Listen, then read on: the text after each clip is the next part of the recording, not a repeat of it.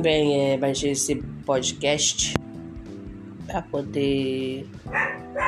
Eu vim aqui falar assim o que eu penso, né, de uma forma clara, sendo eu mesmo, sem usar máscara, sem falar o que as pessoas querem ouvir, somente assim colocar minha opinião, né? E talvez o que vão ouvir entendam, talvez os que vão ouvir critiquem, mas não importa, né? A crítica faz parte para melhorar.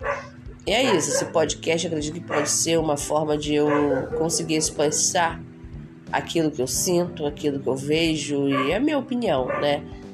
Da forma nua e crua, que seja transparente.